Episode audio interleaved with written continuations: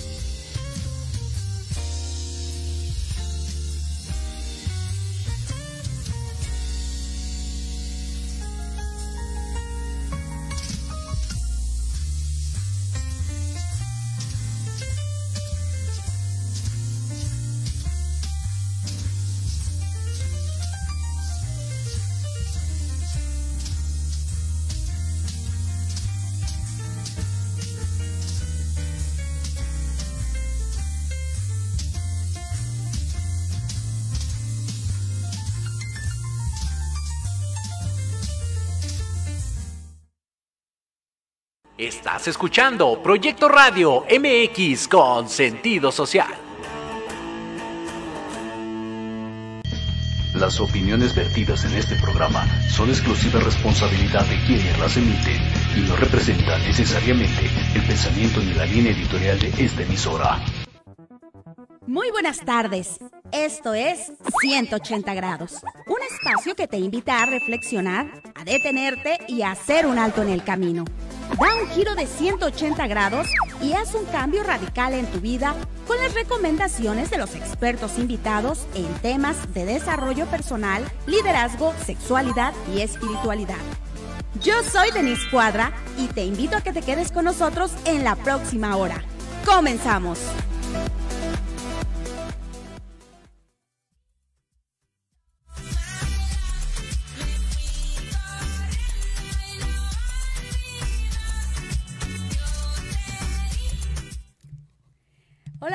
Tal? ¿Cómo están? Muy buenas tardes, es así como estamos empezando el día de hoy, 180 grados en este jueves 16 de marzo. Una tarde un poco lluviosa, de hecho desde el día de ayer también, pero pues, ¿quién no disfruta estos días? Muchas gracias por acompañarnos, los invito para que se queden conmigo, yo soy Denise Cuadra, a lo largo de la próxima hora, porque hoy vamos a tener un tema sumamente interesante. Va dedicado, por supuesto, a las mujeres, al liderazgo y a todas aquellas habilidades que tenemos que desarrollar para ser esas mujeres empoderadas, fuertes internamente, emocionalmente y, ¿por qué no?, también financieramente. ¿Cómo podemos hacerlo? ¿Qué podemos hacer? Bueno, el día de hoy nos va a acompañar la autora de un libro titulado eh, Liderazgo en Tacones. En un momento más la voy a presentar. Pero antes de todo ello, pues me gustaría hacerles, eh, darles a conocer unas cortesías que tenemos, por supuesto, por parte de Proyecto Radio MX para el teatro. Todos aquellos que gusten disfrutar de una obra, que quieran asistir con su pareja, con un amigo, una amiga, un acompañante, eh, ustedes decidirán a quién invitar. ¿Qué tenemos? El Mago de Oz, una obra familiar para el próximo sábado a las 4.30 de la tarde en el Teatro Tepeyac. Cenicienta, La magia del amor, también una obra familiar, para el domingo a las 2 de la tarde, también en el Teatro Tepeyac. Y por último, Razones para decirte adiós. Una obra para adolescentes y adultos para el próximo domingo a las 6.30 de la tarde en el Teatro Tepeyac también. ¿Qué es lo que tienen que hacer? Escríbanos. Todos aquellos que están en Facebook acompañándonos en esta transmisión, mándenos un mensajito y con mucho gusto les regalamos un paso doble. Un paso doble. un pase doble para que puedan ir con quien ustedes gusten. Ahora sí, vamos a pasar al tema de hoy. Y me parece que ya tengo a mi invitada. Un tema que va dirigido a las mujeres, pero por supuesto, si nos están viendo hombres, esposos, amigos, padres, sobre todo padres, que pueden entender un poco el pensamiento de las mujeres. ¿Qué es lo que hay en nosotras? ¿Qué es lo que nos hace falta desarrollar? Y me da muchísimo gusto, de verdad, que me haya tomado la, la llamada, que me haya aceptado esta entrevista. La tengo desde Perú y ella es Dalú de Ustúa, es médico, coach ontológica y laboral. Lleva 10 años en la industria del desarrollo de equipos y personas. Ha logrado construir equipos en más de seis países. Ha trabajado por muchos años distribuyendo productos físicos, aunque dice que en estos últimos años comprendió que aprender de la era digital era inevitable. Decidió construir de manera profesional un proyecto que están haciendo en Latinoamérica en donde podrán invertir dinero y multiplicarlo. Bueno, pues ¿quién más que nos puede hablar de esto? Es autora de dos libros. Uno, Formando Carácter, y el otro es el libro del que vamos a hablar el día de hoy, que es eh, Liderazgo en Tacones, la guía definitiva para transformar tu autoestima, inteligencia emocional, liderazgo y finanzas personales.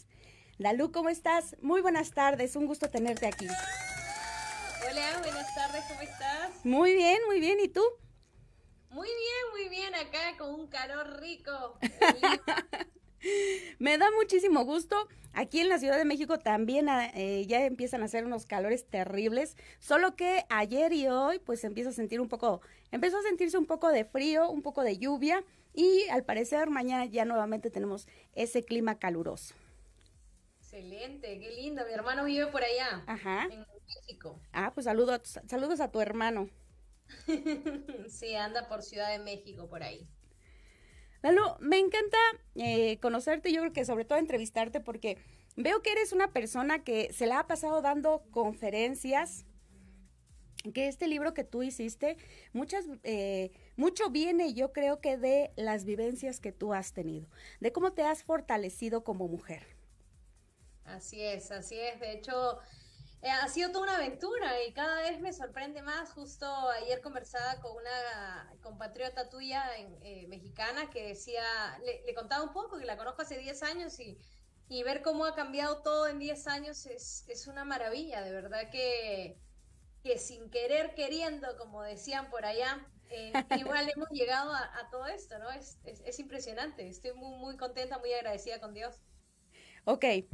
Me gustaría eh, que nos regresáramos tantito a tu infancia porque me llamó muchísimo la atención cuando, cuando leí este libro. A los 6, 7 años de edad te quedas eh, huérfana de mamá. Una etapa muy difícil porque tienes un hermanito y por cuestiones de salud tampoco no puedes contar como con el apoyo del cuidado de tu padre. quedas al resguardo de tus abuelitos paternos. Maternos, en realidad. Ah, maternos. ¿De qué manera afecta un suceso como este el autoestima de una niña? Eh, yo creo que eh, ahora, ahora que lo, lo, he estudiado más, y es un tema un poquito más, eh, ¿cómo te digo? Como revisado, la, la, confianza en un ser humano, cualquiera que sea hombre o mujer, al final es dada eh, por la influencia paterna, no tanto por la materna. La materna genera mucha bondad, amor y otras, y otras áreas en la vida, pero la influencia paterna, un papá presente, es lo que genera confianza en una persona, tanto en hombres como en mujeres.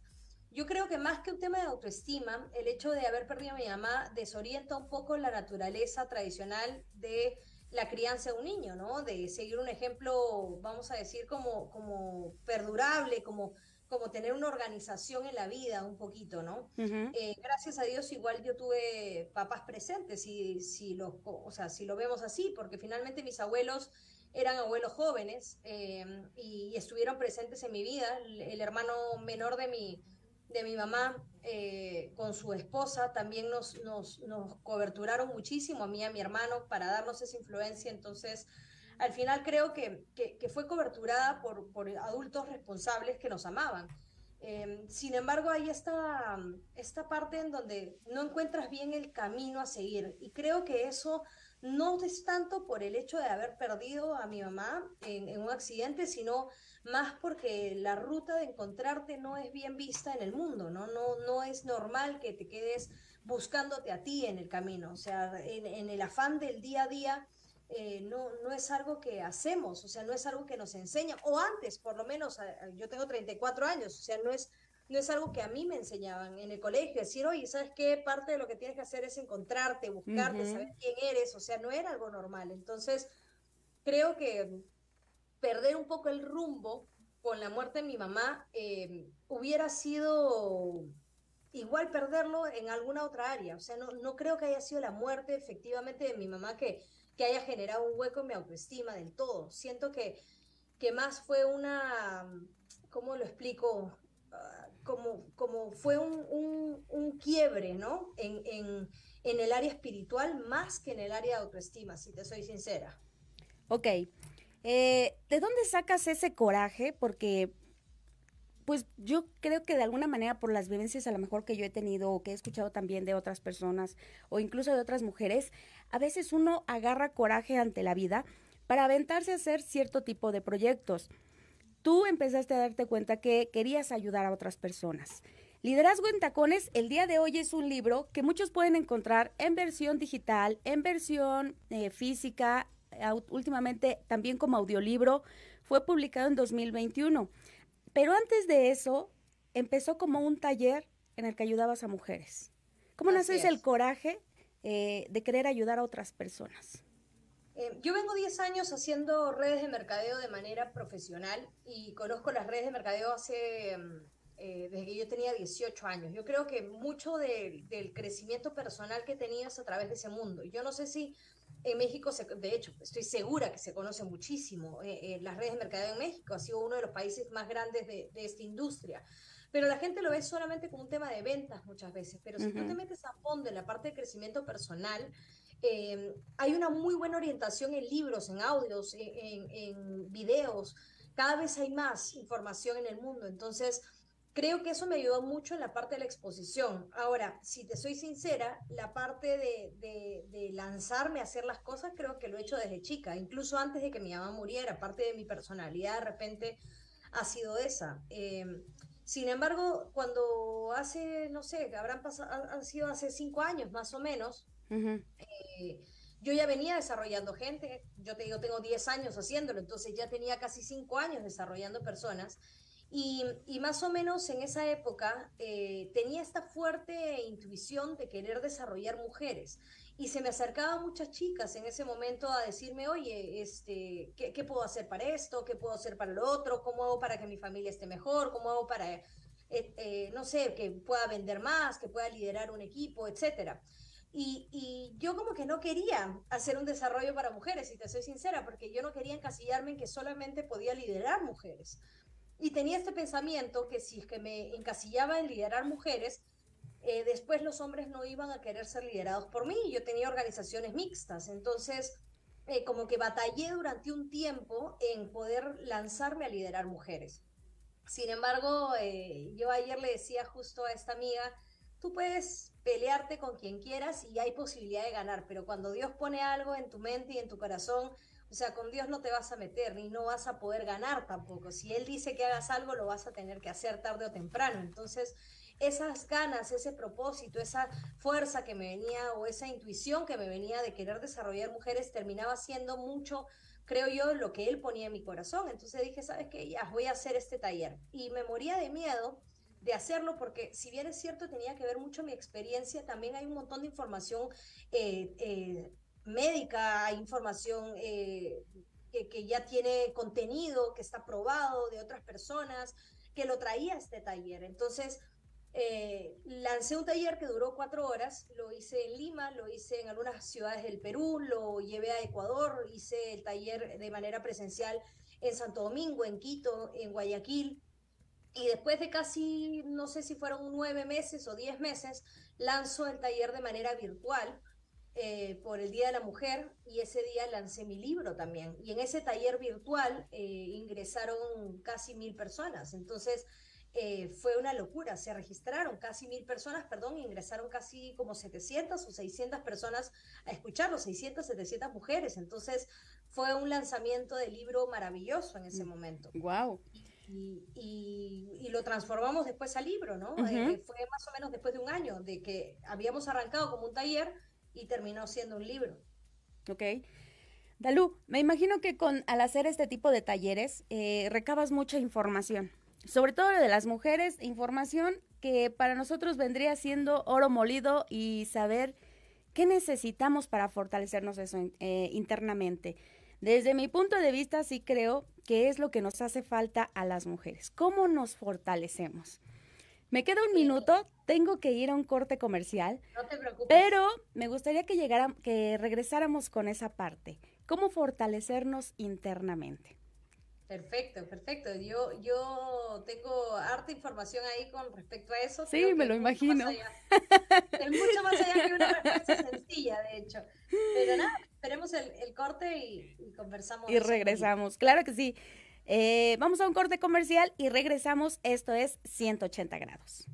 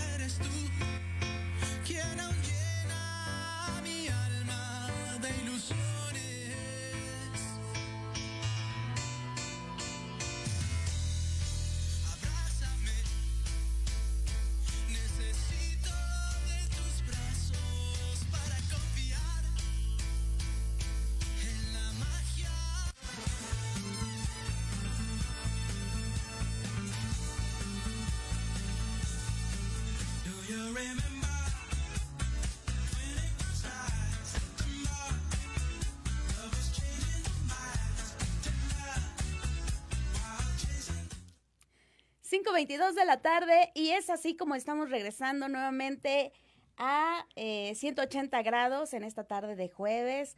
Qué gusto a todos aquellos que nos están acompañando. Por supuesto, un saludo a Belia Arroyo, a Lorena Ocampo. Ya nos pidieron por ahí algunos boletos. Héctor Cuadra, Eli Felet, eh, M. Vaz, Edith Villagrán, eh, Fello Cuadra y muchos más que ahí, que ahí tenemos. Gracias por acompañarnos y tengo una invitada. Eh, me da muchísimo gusto tenerla conmigo, sobre todo por el tema que estamos tocando el día de hoy. Pero eh, nos tiene también por ahí un regalito, sobre todo para una mujer. Nos va a dar eh, un libro digital a quien le pueda interesar, quien quiera leerlo, eh, entender más alguna de las técnicas que aquí nos muestra para, para fortalecernos internamente, que desde mi punto de vista muchas veces es lo que nos falta a algunas mujeres. Bueno, escríbanos, mándenos un mensaje vía Facebook y con mucho gusto pues se los vamos a hacer llegar. También tenemos algunas cortesías para el teatro. Está la obra El Mago de Oz para este sábado a las 16.30 horas. Cenicienta, La Magia del Amor para el domingo a las 14 horas. Y Razones para Decirte Adiós. Domingo, 18.30 horas, todas en el Teatro Tepeyac. Si gustan, envíenos un mensajito. Y con mucho gusto les hacemos llegar por parte de Proyecto Radio MX un pase doble. Y ahora sí. Desde Lima, Perú. Dalú. Dalú de, Ustúa, eh, autora del libro Liderazgo en Tacones. Nos habíamos quedado en la parte de cómo conocernos más internamente.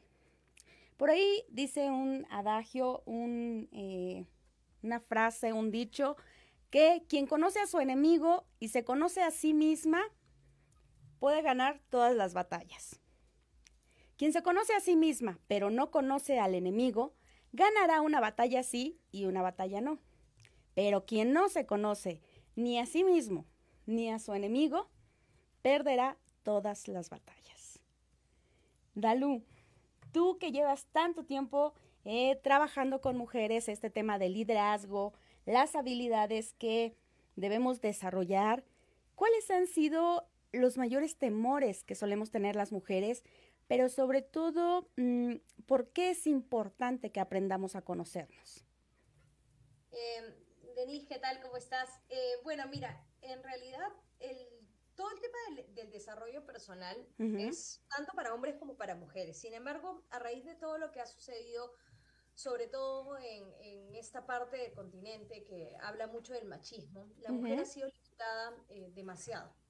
Eh, ha sido limitada en pensamientos, en acciones, en sentimientos. Se le ha catalogado muchas veces como una persona que es súper emocional, es como más histriónica, no las controla, no hace esto, no hace lo otro.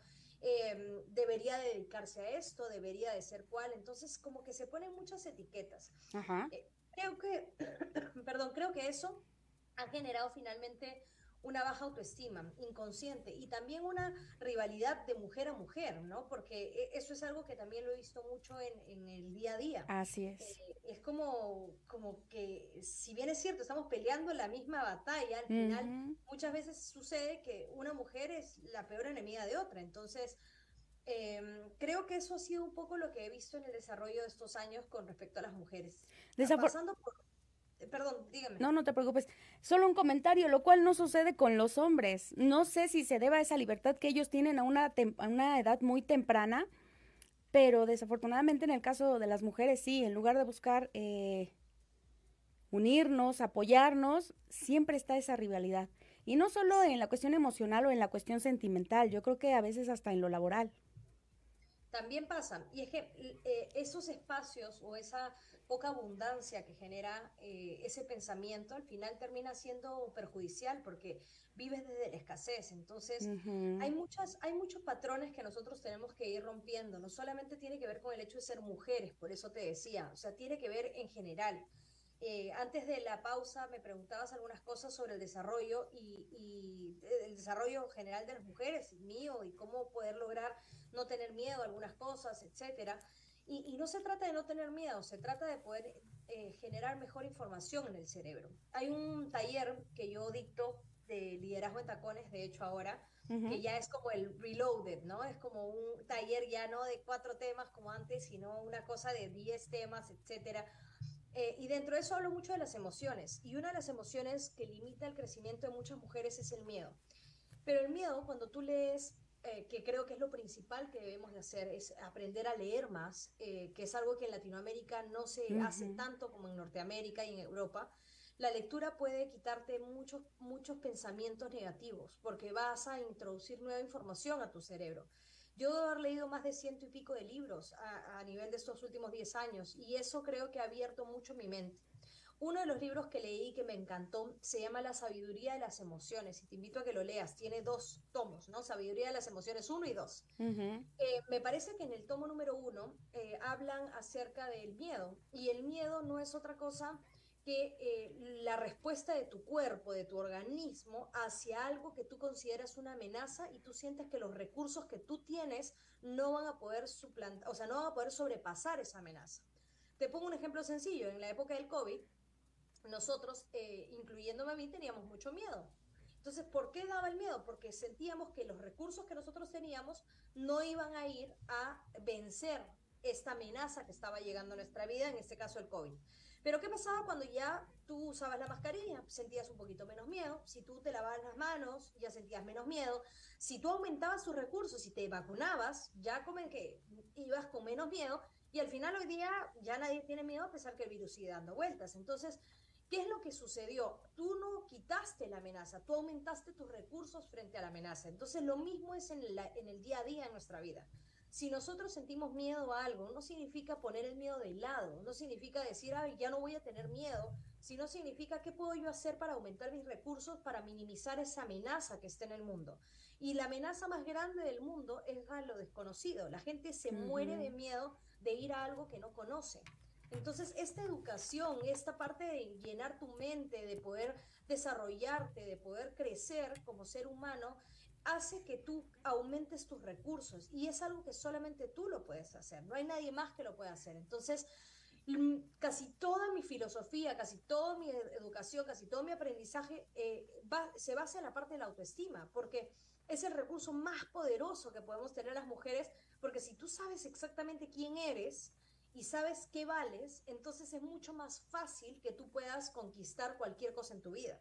Porque es ahí, es ese espacio, creo yo, que, se ha dañado con el tiempo. Y más que un daño eh, que lo ha hecho la sociedad en sí, lo hacemos nosotras mismas, porque limitamos nuestro ser, limitamos el quién somos, no, no nos desarrollamos. Entonces comienzan a aparecer mujeres como yo, por ejemplo, que de niñas preferían el taekwondo que el ballet. Entonces, si yo no hubiera sabido que a mí me gustaba ese deporte más que el ballet, entonces me hubiera sentido siempre menos por no hacer lo que todas mis amigas hacían y por hacer lo que solamente hombres hacían en ese momento. Y al final terminé como campeón internacional, cinturón negro y muchas cosas porque no me salí de ese objetivo. Entonces, así como lo puedes hacer en el deporte, lo haces en tus finanzas, lo haces en tu vida personal, lo haces en tu matrimonio, lo haces como madre, lo haces como profesional, eh, o sea, lo haces en todas las áreas. Y no significa que no vas a tener miedo, significa que vas a aumentar esos recursos día con día para que el miedo cada vez sea más chiquito.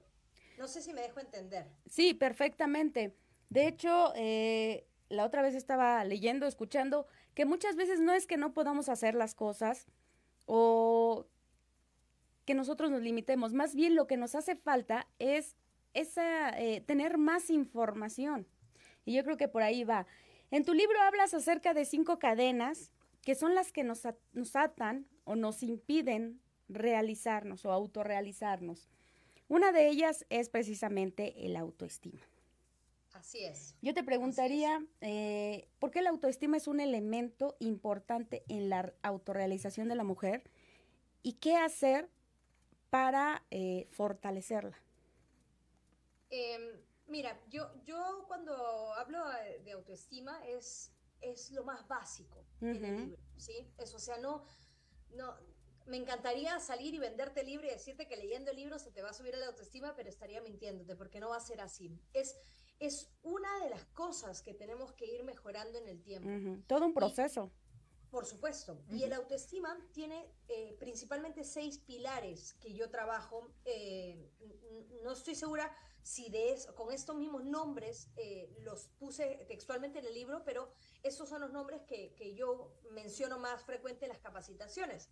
Y estos seis pilares de la autoestima tienen que ver con el autoconocimiento como primer pilares. Yo me conozco. Si yo no sé quién soy, es imposible que yo pueda aumentar mi autoestima. Entonces, primero y lo más importante es yo saber quién soy. Y el segundo pilar es, una vez que yo sé quién soy, entonces me acepto como soy. Porque el problema de muchas mujeres es, ok, sabes quién eres, pero no quieres ser esa persona. Y en esa incongruencia es donde termina siendo un daño en tu autoestima. Luego tienes es decir, permíteme que te interrumpa tantito ahí. Aceptar incluso hasta nuestros defectos, porque conocernos a nosotras mismas, eh, ahorita podemos decir quién soy y vamos a, decir quizá una vendedora, una profesionista. No, es irnos más a lo profundo, a saber realmente, por ejemplo, en mi caso, cómo es Denise, quién es Denise qué tolero, qué no tolero, eh, qué me gusta, qué me hace sentirme feliz, qué me hace sentirme frustrada. Si me enojo fácilmente, aceptar que así es mi temperamento. Una vez que vamos empezando a conocernos de esa manera, vamos tomando otro tipo de situaciones en las que podríamos incluso evitar situaciones que nos hagan sentir incómodas. ¿Es así? Así es, y no solamente eso, sino que el tema, el tema con, el autoestima en general, con el tema de conocerte, con el tema de conocerte realmente tiene que ver con el conocimiento sobre eh, quién eres, o sea, realmente quién eres tú, o sea, qué te gusta, qué no te gusta, eh, eh, qué, qué, qué, cosa te, como tú dices, qué te estresa, qué no te estresa, pero no solamente es eso, es cuáles son tus valores. Oye, tu familia es lo más importante, el dinero es lo más importante, no importa cuál es la respuesta, me dejo entender, porque ahí en esa comparación es donde terminamos haciéndonos daño a nosotros y haciéndole daño al mundo. Yo conozco mujeres que no quieren ser mamás y está extraordinario y uno de mis sueños más grandes es ser mamá. Entonces, no se trata de qué cosa es lo que te gusta eh, o perdón, qué le gusta a la otra persona, es lo que te gusta a ti y lo que tú quieres hacer. Entonces, lo lindo de esto es que cuando tú te conoces, entonces lo segundo que te va a pasar es que aceptas quién eres. Ahora, hay muchas cosas que tú puedes modificar. Por supuesto que sí, hay un montón de cosas que tú puedes modificar. Como por ejemplo, si hay algo que no te gusta de ti y tú sientes que es modificable, entonces trabaja en eso, no hay ningún problema. Pero si, por ejemplo, Dios es el valor principal en mi vida y, yo acepto que Dios es el valor principal en mi vida, entonces todo lo que vaya a hacer yo a partir de ahora va a ser poniendo eso primero. De la misma manera, si que yo creo que el trabajo duro, el trabajo eh, eh, es un valor en mi vida, entonces yo voy a aceptar que ser trabajadora es una virtud en mi vida. Entonces, eh, eso de ahí comienza a funcionar, pero tú dices, pero esas son cosas positivas, ¿y qué pasa con lo negativo? Yo soy malhumorada, soy súper malhumorada y yo me acepto malhumorada, no me gusto tanto malhumorada, pero me acepto como soy. Y sé que cuando ya empiezo a ponerme de mal humor, soy así. No es algo que yo quiera tener toda mi vida, entonces busco mirar memes, busco hacer otras cosas y me río, intento estar de buen humor, pero al final de cuentas sé que a mí, yo soy impaciente. O sea, intento desarrollarlo, pero yo quiero las cosas para ayer. Entonces, pero sé quién soy, me dejo entender. Y luego también el tercer pilar, después de, ok, sé quién soy, luego me acepto como soy y luego me vuelvo que yo soy responsable de mi vida. Porque el tema más grande del mundo eh, es que la gente está acostumbrada a ponerse en un papel de víctima, víctima de la sociedad, víctima de la política, víctima de su familia, víctima de que o sea, es bien fácil decir, no, yo me hice drogadicta porque mi mamá murió. O sea, es, es, muy fácil echarle la culpa al mundo de lo que te pasa a ti. Pero cuando tú decides ser responsable, tu autoestima aumenta porque el poder se lo quitas al mundo y te lo regresas a ti. Entonces yo tengo la responsabilidad de mi vida, por ende yo soy responsable de ser feliz. O sea, y eso de ahí a mí me cambió la vida. El papel de víctima, ay, perdón, el papel de víctima nos quita mucha energía, ¿no? Mucha. Y además, eh, ¿qué quiere decir ser responsable de nuestra vida? Desde mi punto de vista es tomar en mis manos las decisiones que yo quiero tomar de mi vida. Que yo creo que esto nos puede servir hasta para la parte sentimental, ¿no? ¿Qué tipo de hombre es el que quiero? Ajá. O sea, disculpa que el perro está ladrando, no sé si se escucha.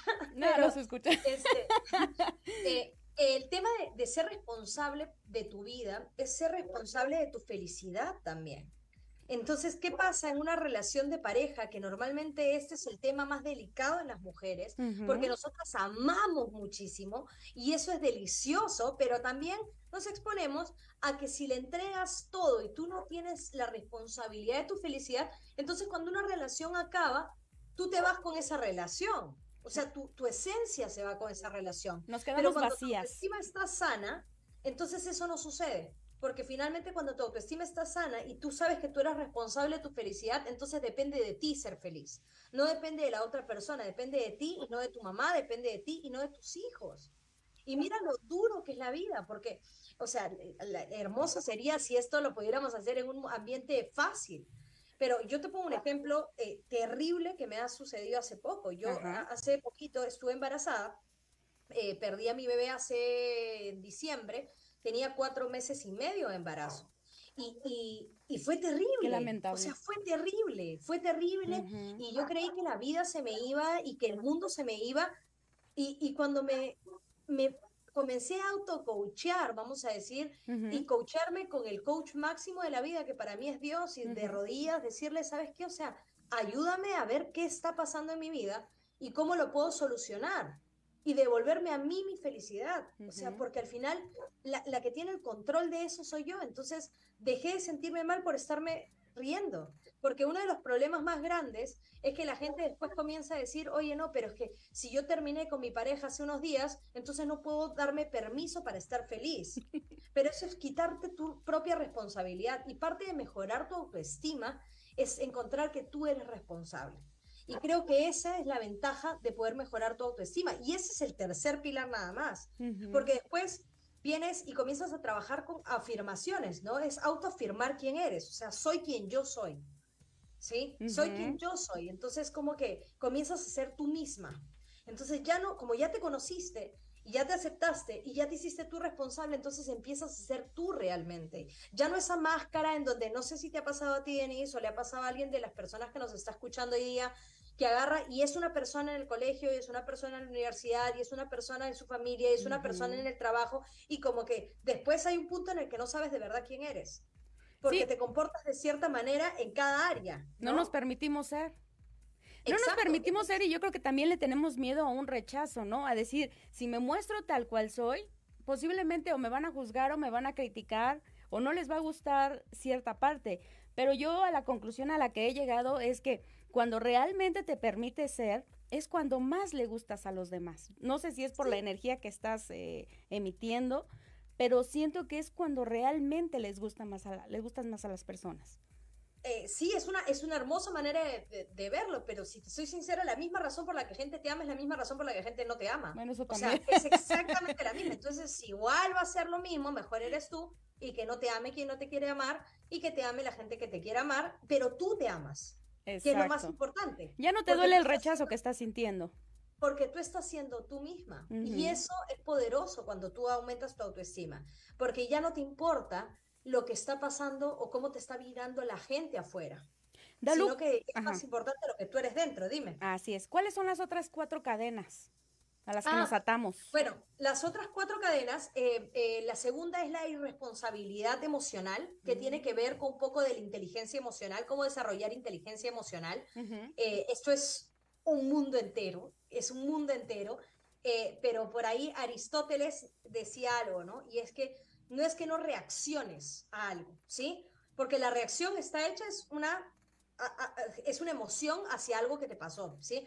Pero lo que hace que tú seas responsable emocionalmente es que sepas hacerlo en el momento adecuado, en el grado exacto, con la persona justa, ¿no? O sea, ya tiene otras cosas. No solamente es molestarte, ¿no? Sino es saber en qué momento y con quién y en qué medida y cuál es el propósito de estar molesta. No es renegar por renegar tampoco. Entonces, esa es la segunda cadena. La tercera es el miedo al éxito de tu ser, o sea, ser tú misma, un poco lo que hemos hablado. La cuarta tiene que ver con las creencias limitantes. Em, esto es un mundo muy fuerte y es lo que hemos escuchado durante muchos años en nuestra vida. Entonces es cambiar eso.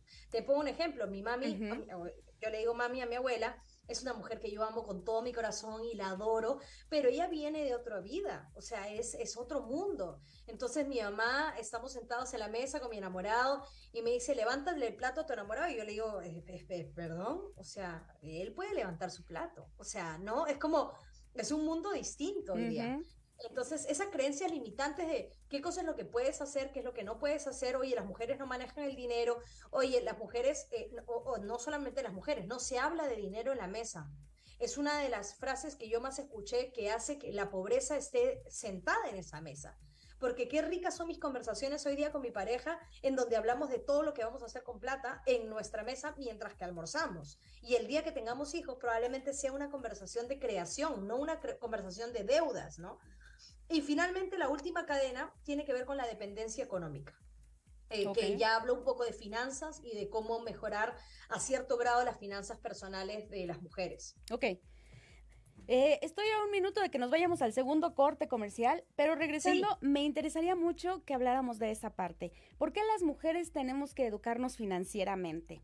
¿A qué nos ayuda? Eh, muchas veces se ha dicho que, por ejemplo, en los matrimonios el tema del dinero es eh, lo que más conflictos puede causar, pero como tú dices, a lo mejor lo que no tenemos es la cultura. ¿Cómo empezamos a educarnos en esa materia y por qué tan importante? ¿Vale? Claro, claro que sí. Bueno, pues vamos a... comenzamos de eso. Claro que sí. Vamos a un corte comercial y regresamos aquí en Proyecto Radio MX. Esto es 180 grados.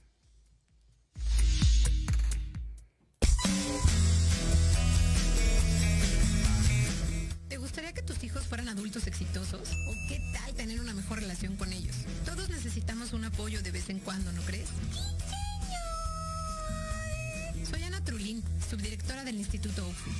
Acompáñame todos los martes de 7 a 8 de la noche en De la mano con tus hijos y descubre cómo relacionarte con ellos desde el corazón. Por proyectoradiomx.com con sentido social.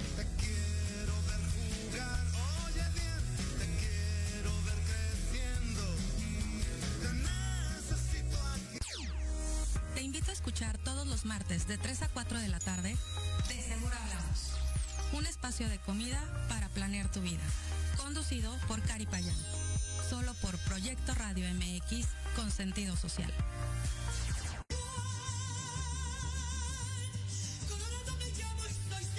Escúchanos todos los miércoles en tu programa Dosis Mexicana de 5 a 6 de la tarde con Paloma Viajera y Andrick Meras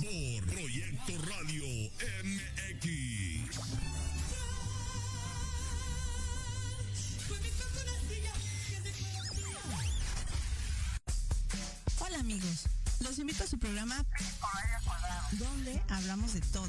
Psicología, salud, belleza, fantasmas, deportes, música, esoterismo, espectáculos y más. Además contamos con invitados de lujo cada semana. Yo soy Ibis Siliceo. Nos escuchamos todos los viernes de 11 a 12 del día por Proyecto Radio MX con sentido social.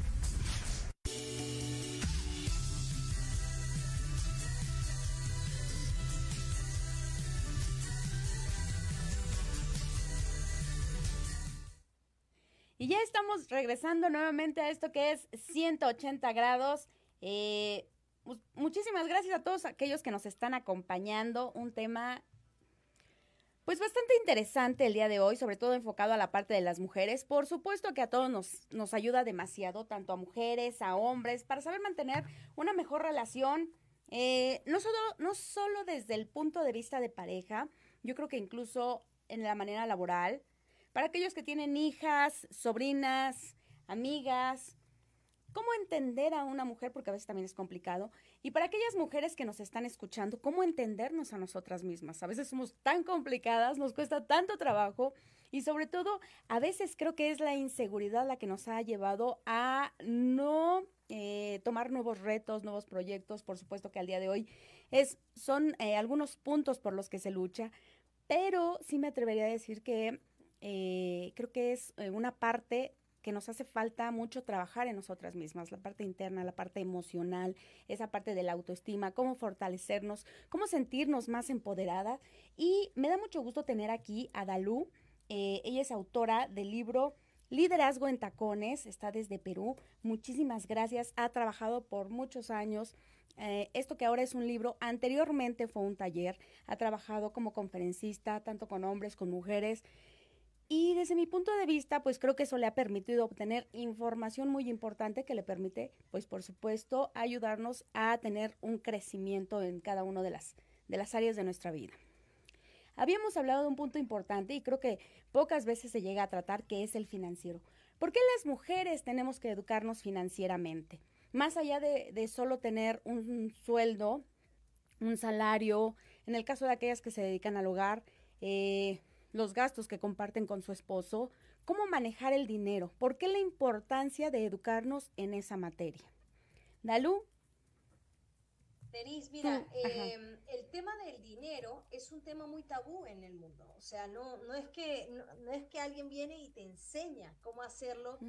Eh, yo estudié medicina, por ejemplo, y no se tocó ni una clase de cómo manejar, ni siquiera administrar una clínica o un hospital, ni nada por el estilo. Entonces, no es un tema de conversación frecuente y en las familias creo que mucho menos. Eh, sin embargo, yo arranqué hace más de 10 años, de hecho mucho más de 10 años, a leer un libro de Robert Kiyosaki que se llama Padre Rico, Padre Pobre. Y es un libro súper cliché que todo el mundo debe haber escuchado en algún momento, pero si realmente lo leíste, sí. Eh, tú te vas a dar cuenta que hay muchas formas de ganar dinero. hay, múltiples formas de ganar dinero y mientras más años pasan, más formas hay.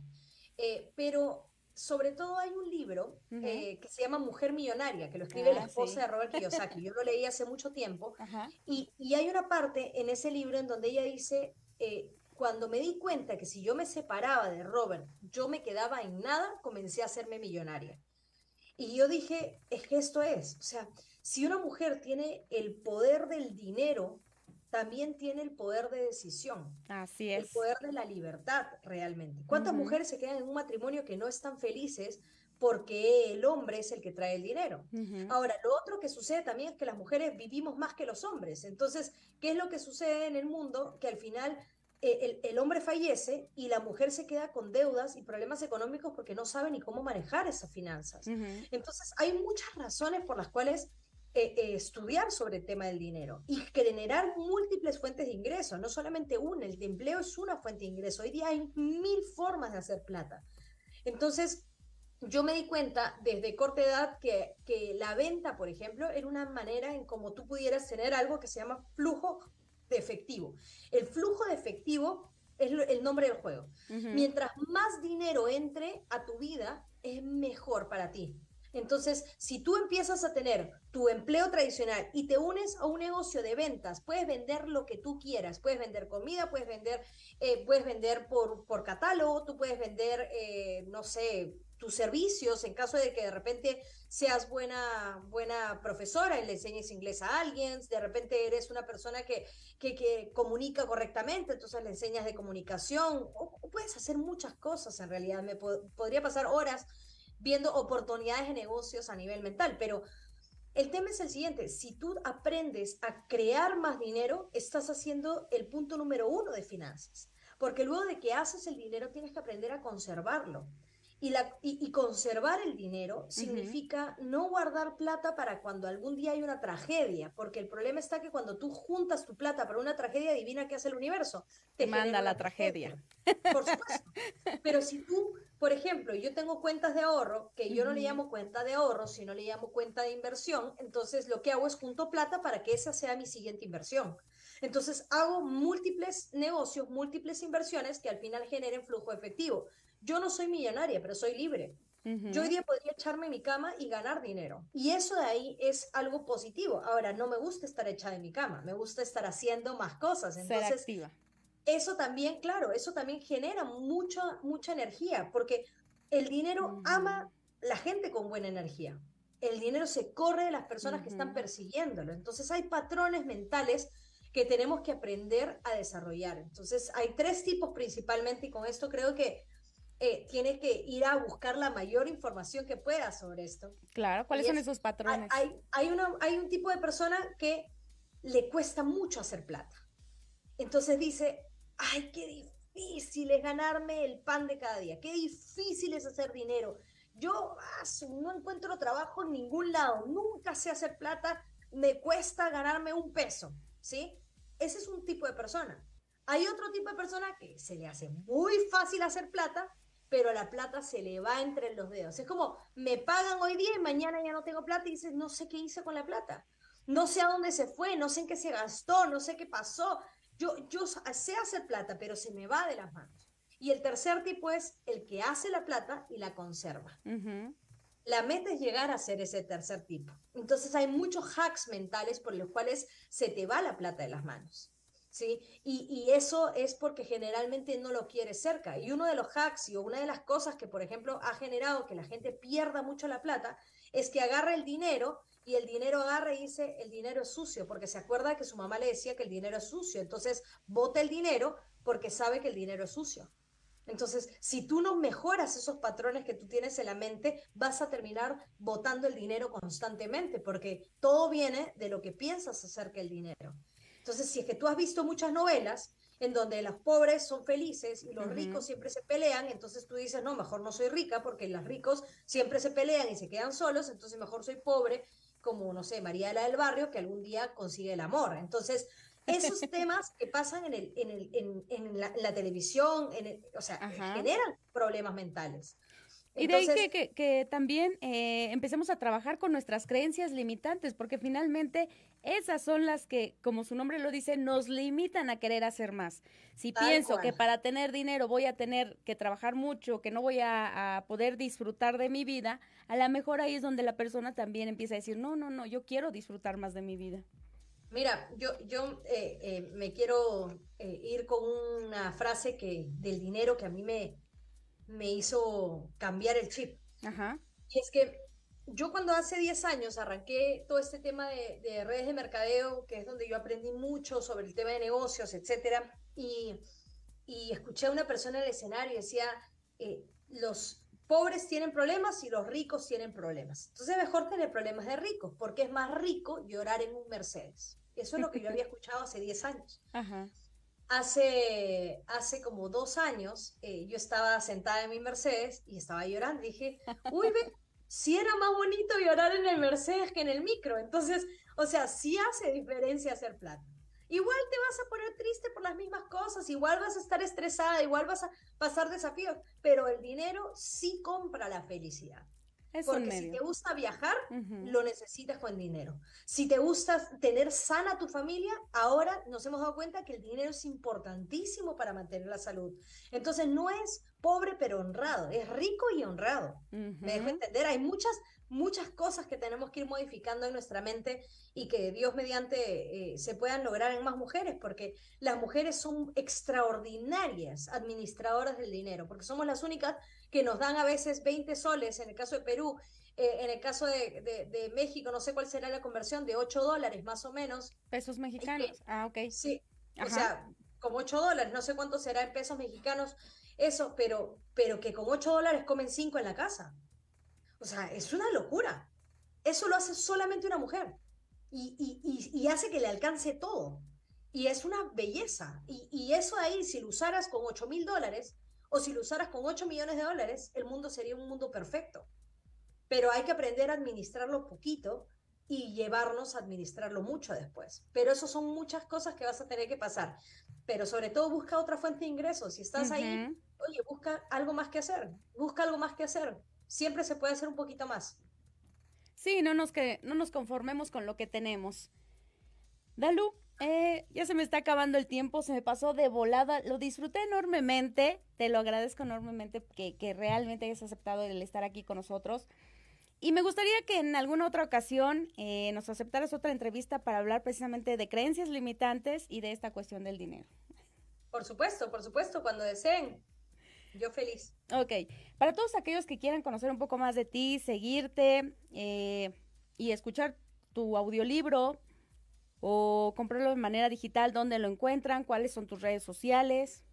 En Amazon, en Amazon eh, puedes encontrar el audiolibro, puedes encontrar el libro digital y me parece que a México está llegando el libro físico también impreso. Eh, te lo puedes mandar por Amazon. Eh, en Hotmart puedes encontrarme como Dalu Deusto también. Tengo talleres ya grabados para que puedas mirar un poquito más de esto si deseas. Y por mis redes sociales me encuentras como Dalu Deusto, pero en realidad no publico muchas cosas de, de crecimiento por mis redes sociales, más más es de, más de, de, dinero. En realidad, en mis redes sociales hablo más de plata. Ah, pues muchísimo mejor. Así crecemos más económicamente. Me da muchísimo gusto eh, que haya estado con nosotros. Ya tengo que despedir. Me queda un minutito más. Pero eh, un libro muy, muy interesante. De verdad, nos ayuda mucho a ahondar en todos nosotros. Y esta parte eh, de la autoestima no solo es la cuestión de sentirme más empoderada, yo creo que es ir por nuevas cosas, por nuevos proyectos, como tú dices, no quedarme solo con decir, a lo mejor ya tengo este empleo, no. ¿Qué más puedo hacer? Y esa parte que hablas de invertir también parece muy, muy importante, de, de ahorrar pensando en que cuando se me presente una oportunidad, el dinero que tengo lo puedo invertir en esa oportunidad que la vida me pueda estar presentando. Definitivamente que las oportunidades no se pierden, otras personas las toman. Entonces, que seas tú la siguiente que toma una buena oportunidad, porque negocio hay todo el día, en todo lugar. Solamente hay que abrir los ojos. Yo cada vez veo más oportunidades de negocio. Es una cosa impresionante. Pero creo que lo podemos hacer todas. Hay, hay, hay espacio para que todas tengan plata y que todas sean felices y que todas tengan buenas parejas y no hay necesidad de andar peleando por ese pequeñito. Hay mucho por ahí. Perfecto. Muchísimas gracias, Dalú. Ella fue Dalú de Ustúa, eh, autora del libro Liderazgo en Tacones, la guía definitiva para transformar tu autoestima, inteligencia emocional, liderazgo y finanzas personales. Temas que, por supuesto, nos ayudan mucho al crecimiento personal. Un gusto haber estado con todos ustedes en esta tarde de jueves. Muchísimas gracias. Nos vemos dentro de ocho días en punto de las cinco de la tarde con un nuevo tema. Y para aquellos que ganaron el audiolibro o el libro digital, así como el pase doble para la obra de teatro, se los vamos a hacer llegar. Gracias y muy buenas tardes. Gracias por habernos acompañado. Recuerda que tenemos una cita todos los jueves a las 5 de la tarde. Esto fue 180 grados aquí en Proyecto Radio MX, la radio con sentido social. Sígueme en mis redes sociales, en Facebook como Denise Cuadra y en Instagram como Denise-Cuadra. Estás escuchando Proyecto Radio MX con sentido social.